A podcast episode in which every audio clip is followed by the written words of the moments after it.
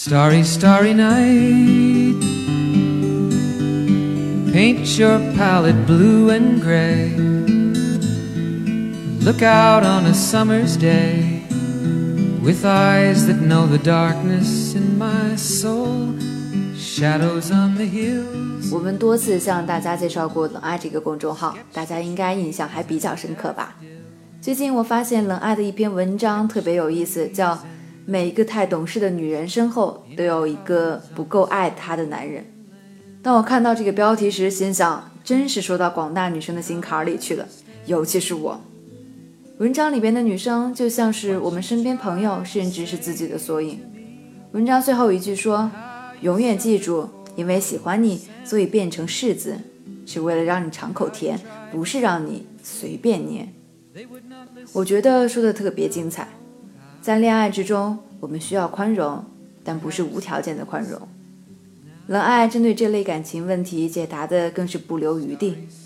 如果小伙伴们也有和文章中的女生相同的情况，或者有情感方面的困惑，不妨去冷爱这个公众号看看，听听他的建议。记住，是冷静的冷和爱情的爱。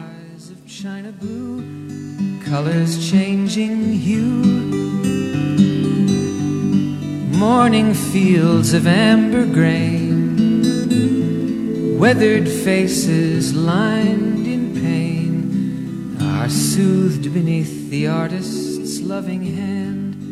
Now I understand. what she tried to say.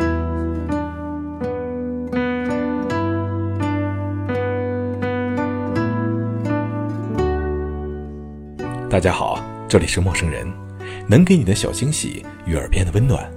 我是主播小明，在深圳向你问好。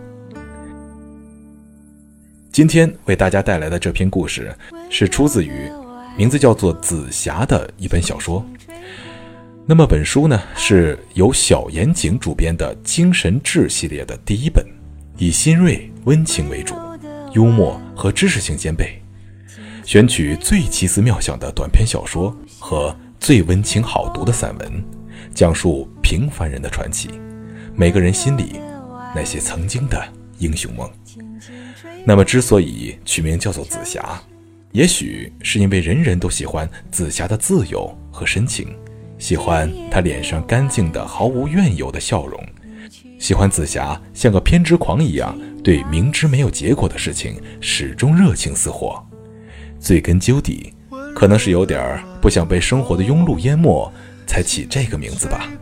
无论是任性肆意的活着，还是权衡得失之后的妥协，都不是一件容易的事。只有经历了，才懂得其中的艰难。每个人都有一段说不出口的往事或者故事。希望，即使你想要成为一个有故事的人，也是一个美好而明媚的故事。发生在你身上，我们都说一切都要最好的，郎才女貌，完美无瑕。但是这个世界上从来就没有最好的，只有最合适的。比如云朵和天空，微风和草地，比如我眼中的你，以及你眼中的我。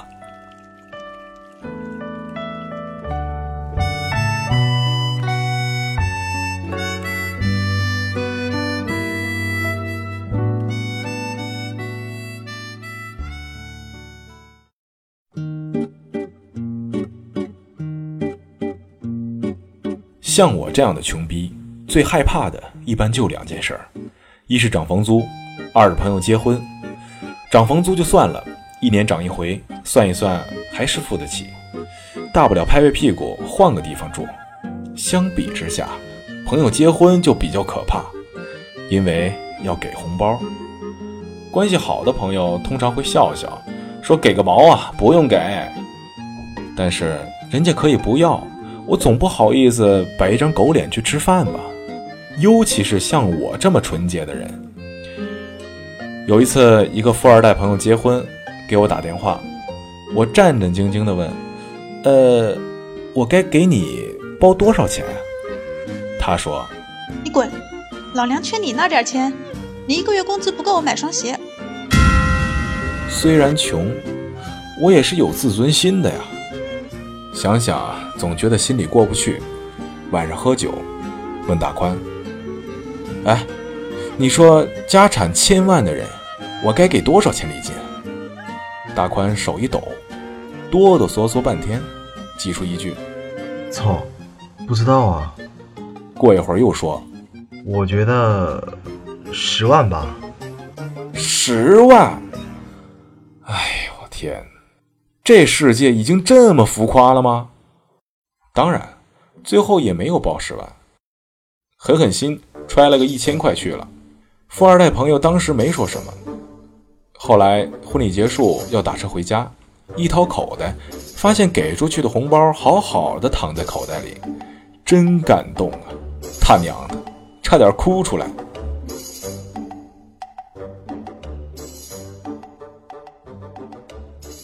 本来以为那个月可以平安度过，结果一天晚上又喝酒，喝到一半，老五突然说：“告诉你们一个好消息。”我和大宽一边吃一边等他往下说：“我呀，要和潇潇结婚了。”老五又说：“哎，大宽，你尝尝这虾，我觉得还不错啊。”我对大宽说：“哎，说话呢！我要和潇潇结婚了。”老五提高嗓门重复：“服务员，加两瓶啤酒。”大宽对服务员说：“我要和潇潇结婚了。”老五大吼一声，旁边桌都转过头看他：“大宽，祝你越长越丑！”我和大宽举起杯子，老五忍无可忍：“你们俩看着我！”他双眼通红，我们手停在半空，心惊胆战地看着他。你们给点建议，婚礼怎么办呀？老五慢慢说：“靠，我们两个单身大老爷们儿，给你个屁建议呀！我们的建议就是婚后好好待自己老婆，千万别出轨。”老五不理我们，自己在一边掰着手指头算，什么婚纱要多少钱，西服要多少钱。戒指要多少钱？场地要多少钱？办酒席，自己老家办一次，潇潇老家办一次，北京请朋友吃一次，要多少钱？杂七杂八的又要多少钱？唉，最少得十万吧。最后他说：“又是十万，你们的十万都是从大街上捡来的吗？”我和大宽假装什么都没听见。没办法呀。老五叹口气说：“两家老人都想大办。”他又说：“已经放出话来了，说婚礼现场人越多越好。本来呀，我和潇潇打算就在北京办一个简单的酒宴，最后说不过他们，只能两个地方各办一次，还要求面子上做足。一桌酒席两千块钱，二十桌那就是四万块，你们算一算。有二十桌这么多，我目瞪口呆。”一桌能吃两千块，大宽目瞪口呆，老五鄙视的扫了我们一眼。我妈反正是做好准备了，写了一大摞请帖，时间空着，等婚礼日期一确定就发出去，说要给单位同事人手一张。昨天还给我打电话，问我见没见他小学同学的通讯录。我和大宽面面相觑。潇潇家那边呢？我问。老五苦笑。潇潇堂姐去年嫁了一个房地产老板，婚礼啊特别奢华。据说潇潇的阿姨没少和人炫耀。潇潇他妈说了，我们在他们老家办的婚礼可以没那么奢华，但得让他扬眉吐气一回。所以啊，酒席至少要比堂姐那次多摆十桌。这么淳朴的思维，我差点把酒喷出来。总之算下来，差不多要十万。老五又说。我和潇潇攒的钱大部分都付首付了，两家家长也凑了一些钱。虽然他们说婚礼钱可以他们出，但房子已经花了很多，我怎么再好意思问他们要呢？潇潇说我们自己的花销可以省一点。老五拿起酒瓶喝一大口，继续说：“婚纱和西装可以租，戒指也不用太好的，有没有钻都无所谓。”他忽然把酒瓶狠狠一摔。但是我想给他一个最好的婚礼啊！老五大声说：“我们两个最穷的时候，一块排骨都要抢着给对方吃。我不想让他在结婚的时候还要考虑这件事，我想让他高高兴兴的，每天都很开心。你们懂不懂？你们都懂的，对不对？我和大宽拼命点头。我觉得我很没用。老五靠在椅子上说：“我和大宽都说不出话。”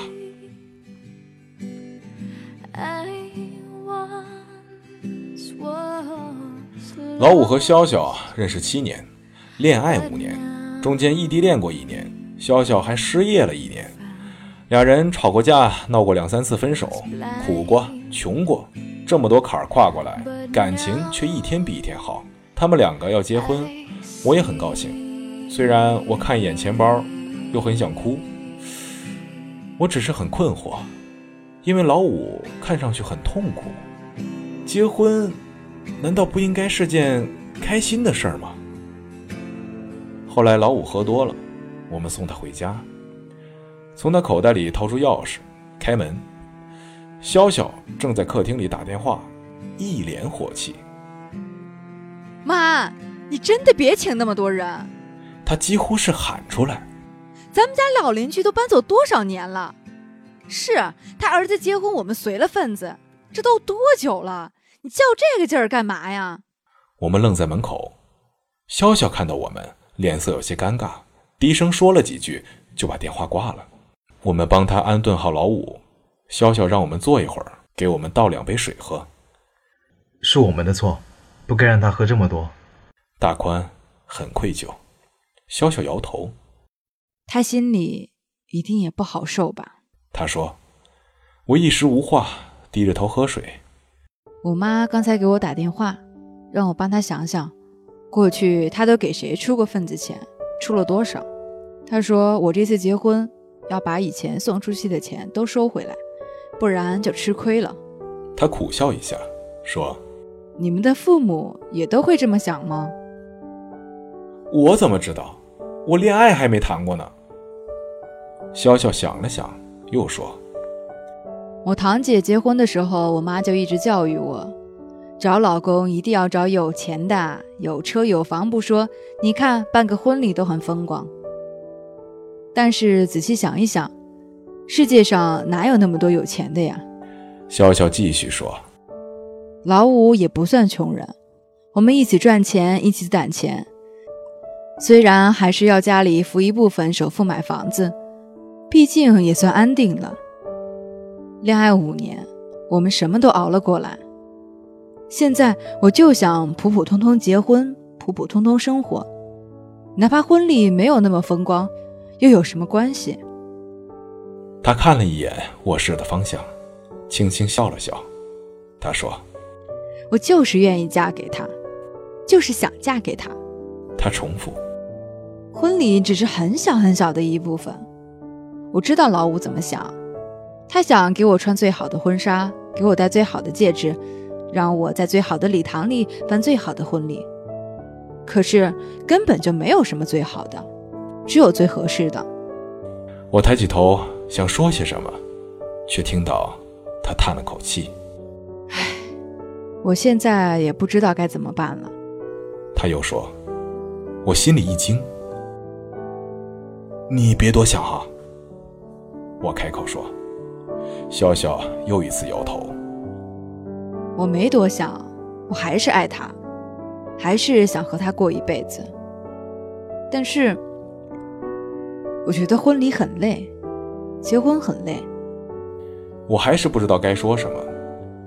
笑笑蜷在沙发里，一言不发，想事情。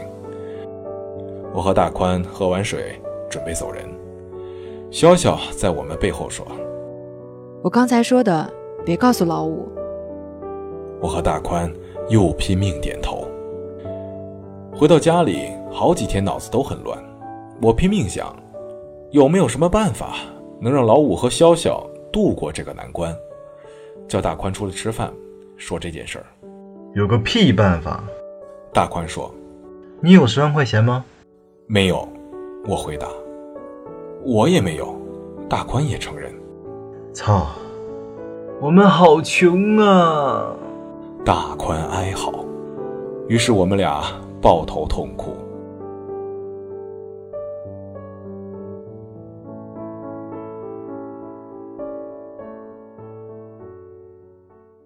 办法想了两个星期，还没想出来，就听说老五和潇潇吵架了，吵得很凶。据说起初是因为老五妈妈一个同事家孩子结婚，在当地一个高档酒店办的高档婚礼，上班的时候炫耀，老五妈妈就不高兴了，非要让老五也在那个地方置办酒席。酒席很贵，平均一桌五千多，这样一下就超了预算，算来算去没有解决方案。潇潇一生气，就说了些不该说的话，两人吵起来，吵到最后，潇潇不禁埋怨老五家事儿多，打肿脸还要充胖子。老五也在气头上，随口说了句：“有本事你怎么不找个有钱的？”谁也没有恶意，吵架时候说的话本来就不过脑子。笑笑哭了，当晚就拖着箱子跑去闺蜜家。老五一开始还发脾气，心说随便你去哪儿。也不去找他，俩人整整三天没有联系。后来老五气儿消了，给潇潇打电话，却怎么也不接。最后收到潇潇的一条短信：“这个婚还是别结了吧。”我和大宽接到老五电话，屁滚尿流的赶到他家。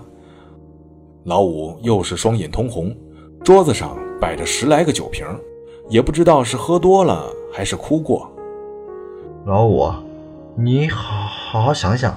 大宽又哆哆嗦嗦地说。老五一摔酒瓶，想个屁！我就是想给他一个最好的婚礼啊！我买不起名贵的婚纱，买不起几克拉的钻戒，但我就想尽全力办一次婚礼，一定不能留下什么遗憾。这也有错吗？这他妈也有错吗？为什么每个人都逼我不结就不结，我自己他妈能过日子？我们默默地看着他一个人闹了半天，最后老五也累了，瘫在沙发上自言自语。我想了想，慢慢开口：“你想给他最好的婚礼，没有错。”我说：“但是你有没有想过，你想给的最好的，是不是他想要的？”老五瞪着眼睛看我：“你什么意思？”他问。我终于忍不住，把潇潇那天晚上说的话原原本本的复述给他。老五很久没有说话，头低下去，手用力抓着头发。去找他吧。我和老五说，我见过不少原本感情很好的两个人，就因为婚礼这件事儿闹翻了，老死不相往来。这种事儿太多了，不缺你们这对儿。老五还是没说话。直到我们出门，他还是保持的同一个姿势，一动不动。之后足足一个月，我没有他的消息，我很着急，但也什么都做不了。我只是没有来由的相信老五和潇潇能跨过这个坎儿。再之后，一晃两个月，有一天我翻箱倒柜的在家里找吃的，忽然手机响，拿起来看，是个莫名其妙的号码。不愧是诈骗的吧？挂掉，又响，再挂掉，第三次响，没办法，提心吊胆的接起来，里头是老五的声音，喜气洋洋的。你猜我在哪儿？他大声问。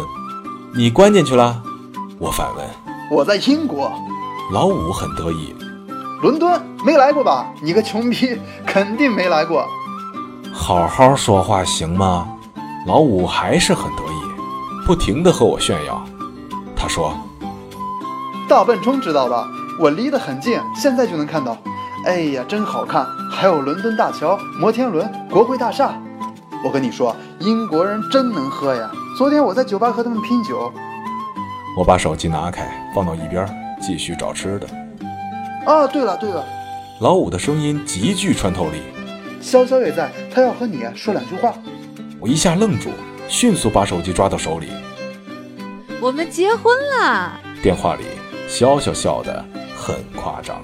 旅行结婚呢？上个星期在法国，明天我们准备去荷兰，好开心呀！你也应该出来玩的，真的。怎么连你也这样？靠！之前闹得要死要活的，也不知道是谁。好不容易等着潇潇说完，又换老五。哎，你不办婚礼了？我问他。办了呀，随便找了个教堂，结果人家说我们不是基督徒，就算是也没这么来的。我心想，去他妈的！就在教堂前头给潇潇戴了个戒指，自己宣的誓，这样也给你省钱了，你就不用包红包，回北京我再请你吃饭。呵呵，我干笑两声。你不恭喜我？老五问。我我想问一句啊，我咽了一下口水，说：“这样接国际长途，我不花话费了吧？”啪，电话挂了。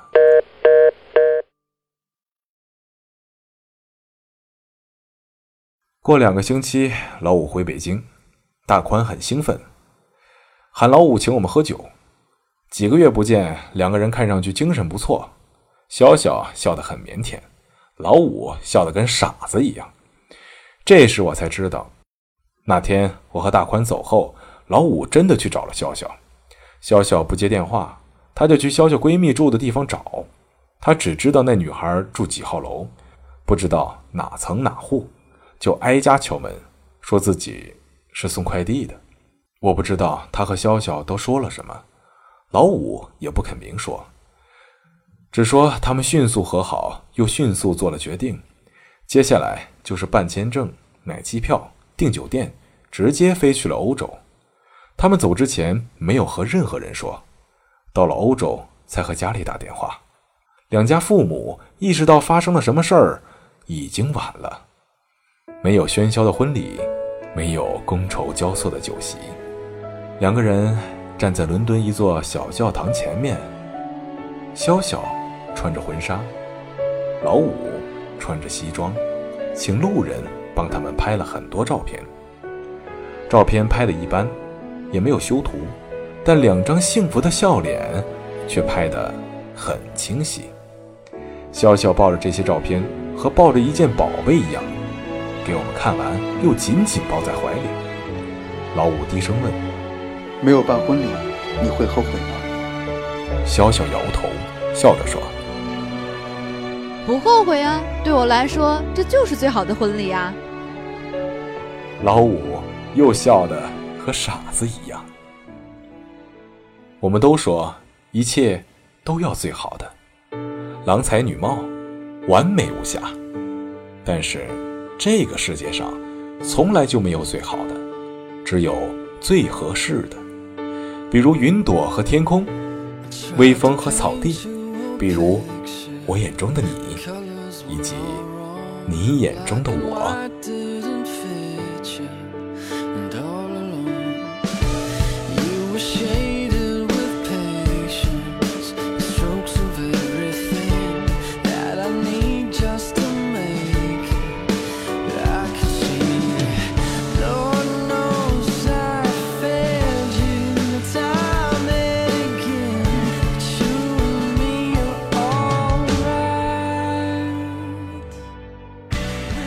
故事到这里就结束了。在这里，非常的感谢参与本期节目录制的各位陌生人的主播，他们分别是男主角老五的配音者焦大，女主角潇潇的配音者木一，大宽的配音者苍兰，富二代的配音者汪汪。好，亲爱的听众朋友们，这里是陌生人，能给你的小惊喜与耳边的温暖。本期节目策划编辑汪汪。旁白小明，感谢您的收听，我们下期再见。